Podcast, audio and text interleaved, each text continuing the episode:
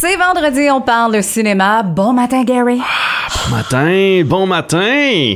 Encore une autre fin de semaine un peu pluvieuse, un peu grise qu'on Non, qu'on annonce, ça va être c'est du soleil. C'est du soleil! Ah, c'est aujourd'hui que c'est un peu gris. On prévoyait euh, du. Ben, ça va se dégager, ça va se réchauffer aussi. C'est Ah, ben ce là, matin. Caroline, je vous parle de cinéma, tu sais, moi je vous dis des affaires à faire à la Non. maison. Mais hey, qu'est-ce que vous pouvez faire aussi, c'est mettre euh, un drap à l'extérieur, Oui. puis un petit projecteur qui se vend là, facilement, là, 100 là, environ un petit peu partout facilement. Ou je dis facilement, mais ou un drive-thru, parce que même dans le cadre du Bon Ami, on va vous présenter des films à l'extérieur euh, Ah, d'Alousie, super. donc dans le cadre du festival Bon Ami, il y aura Cru- Cruella, si je me trompe pas, qui sera présenté euh, la semaine prochaine ou cette semaine. Donc, allez voir ça. Du côté, ben, suivez la programmation. On va vous en parler. Mélanie va vous en parler. Oui. La programmation du Festival Bonami et les animateurs aussi aujourd'hui. On va tous vous parler de ça. Ce soir, c'est euh, l'ouverture officielle. là. Oui, cet après-midi, Sébastien est sur place. Là, Oui, à aussi. de 14 h Oui, parce qu'il y aurait des artistes en prestation. Oui. Et comme je l'ai dit, c'est ça ce soir. euh, si tout va bien, il devrait y avoir des feux d'artifice aussi. Donc, si vous entendez des papapas dans, dans, dans, dans le ciel, c'est normal. c'est pas les extraterrestres d'Independence Day qui nous Non. attaquent. Non, on n'est pas rendu là encore. Alors, je vous parle de deux nouveautés qui sortent cette fin de semaine. Ça va être assez relax à ce niveau-là parce que c'est ça. Dans les prochaines semaines, c'est à peu près une nouveauté par semaine. On est encore dans la sortie, sortie cinéma et sortie simultanée sur certaines plateformes pour les films à droite et à gauche.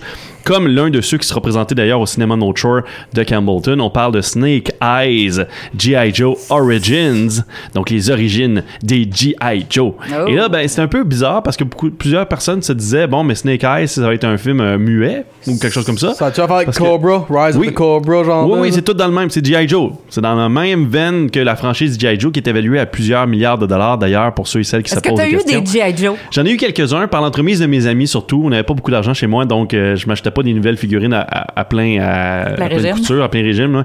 Fait que j'en ai eu, j'ai eu quelques jouets, les jouets de mon cousin qui jouait plus avec.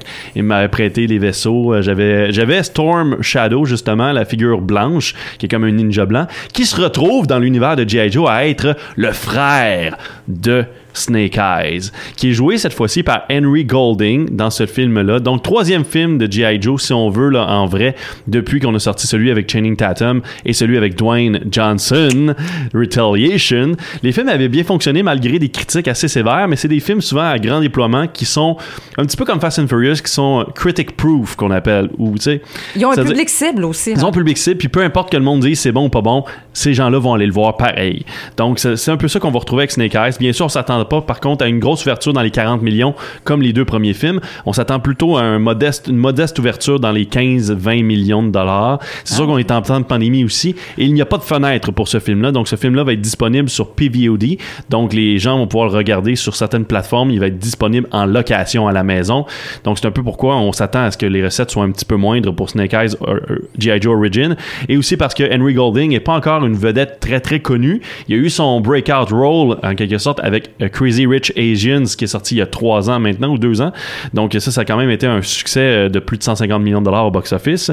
Mais là, cette fois-ci, on retrouve donc les origines de Snake Eyes. Donc avant qu'il perde la voix. Parce qu'on sait le personnage de Snake Eyes perd la voix en tentant de sauver Scarlett d'un écrasement d'hélicoptère dans la bande dessinée de Marvel. Alors là, on se demande est-ce qu'on va suivre ça parce que Scarlett est dans le film aussi? Et là, est-ce que est-ce que euh, on va voir plutôt l'origine de Snake Eyes, de savoir quand est-ce qu'il perd la voix, comment il prend euh, le choix de ne plus montrer son visage non plus. C'est ce qu'on retrouve absolument dans les dans les GI Joe d'origine. Donc peut-être que ça va être ça dans ce film-là, mais ça serait un petit peu spoiler pas mal tout si c'est le cas. Ça fait penser un peu à Samuel Jackson dans Captain Marvel quand il a son œil. Oui, un petit peu. Là, on, on savait pas comment c'était arrivé, mais à un moment donné, on a découvert dans Captain Marvel que c'était un chat qui l'avait griffé. fait que c'est une histoire un peu moins fun. J'espère que pour lui, ça sera pas un chat qui aura griffé la gorge, mais, mais Snake Eyes, donc disponible maintenant au cinéma No Shore. On, on- espère que ce sera quand même une, franchise qui va fonctionner pour MGM et Paramount parce qu'on veut euh, continuer à bâtir sur cette franchise-là et créer d'autres euh, épisodes de la franchise euh, G.I. Joe, bien sûr, la garder vivante, puis continuer à vendre des boîtes à lunch puis des figurines. L'autre film qui sort cette fin de semaine-ci, par contre, qui n'est pas présenté sur le North Shore, mais qui est un petit peu partout à travers le monde, c'est un film de M. Night Shyamalan. M. Night Shyamalan, vous le connaissez peut-être, c'est le réalisateur d'entre autres de films comme Six Sense, Signs, The Village. Et là, ben, je vais vous faire un petit peu un récapitulatif, récapitulatif de sa filmographie. Alors que M. Night Shyamalan, si pour certains qui ne savent pas, Il est le co-écrivain d'un certain film pour enfants qui s'appelle Stuart Little. C'est quand même assez euh, amusant de ça. C'est aussi l'écrivain fantôme. Vous savez, des fois, les studios en- engagent des écrivains qui seront pas notés au crédit des films. Ils n'auront pas de crédit. On les engage juste pour dire comme, gars, répare ce scénario-là, ça va pas bien. Fais en sorte que ce scénario-là passe pour les producteurs puis qu'on le vende, qu'on réussisse à le vendre. Et il avait été choisi pour le film She's All That. Hein? Le- donc, Ok. Il a réécrit.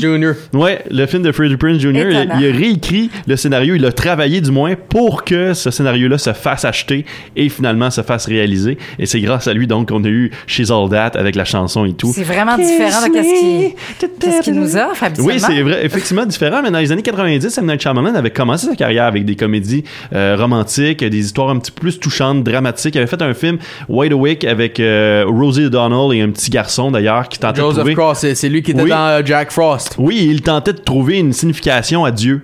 Donc, si ça existait pour vrai après la perte de son grand-père, lui essayait de trouver un sens à la vie. Mais c'était un petit gars de comme 8 ans, tu sais, qui essayait de trouver le sens à la vie. Donc, c'était quand même assez intéressant comme film. Ça avait floppé au box-office, mais quand même assez intéressant. Et par la suite, dans les années 80 fin 90, il arrive avec un, un scénario qui s'appelle The Sixth Sense Oui. De nulle part, Bruce avec Bruce Willis. Willis, là-dedans, Ellie Joel Osment, qui était à ce moment-là une petite star en devenir et qui malheureusement est devenue une moins bonne star en vieillissant. Ouais. C'est je vais mettre le spot. C'était son premier film, Joel Osment. Joel Osment, je sais pas, vas-y. Le Junior Forrest Gump.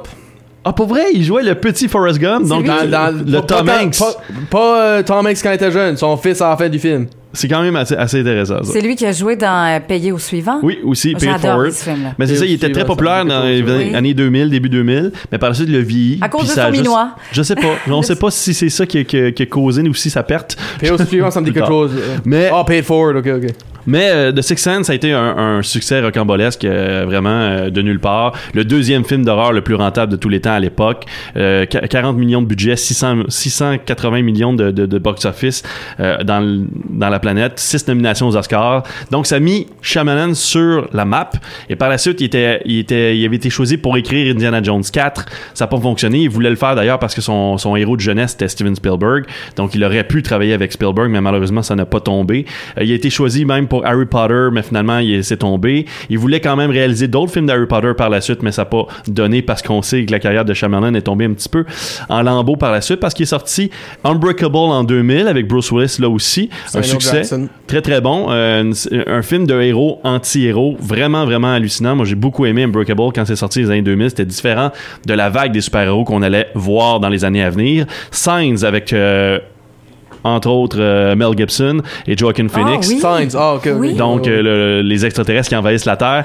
Très mauvais dénouement, selon moi, mais les critiques ont quand même aimé ce film-là. The Village en 2004, euh, ça aussi, ça a été très, très ramassé par la critique. C'est là que ça a commencé à descendre un petit peu. Lady in the Water en 2006, qui est un film sous-estimé parce que c'est comme un donjon dragon en réel, dans un complexe immobilier. Moi, j'ai vraiment aimé ce Lady in the Water. Malheureusement, ça a été euh, vraiment un flop au box-office. The Happening en 2008, où est-ce que les arbres tuent les gens avec Mark Wahlberg. Donc, euh, toutes les arbres et les, les, les herbes commencent à tuer les gens avec un phéromone. Je trouve ça quand même assez intéressant comme idée, mais ça n'a pas fonctionné vraiment. The Last Airbender, l'adaptation de la première saison de ce show-là de Nickelodeon, Avatar, The Last Airbender, qui a été ramassé par la critique et les, les, les, les fans aussi de la série. C'était vraiment pas une bonne adaptation de la première saison, malheureusement, mais ça a quand même fait 150 millions de dollars au box-office.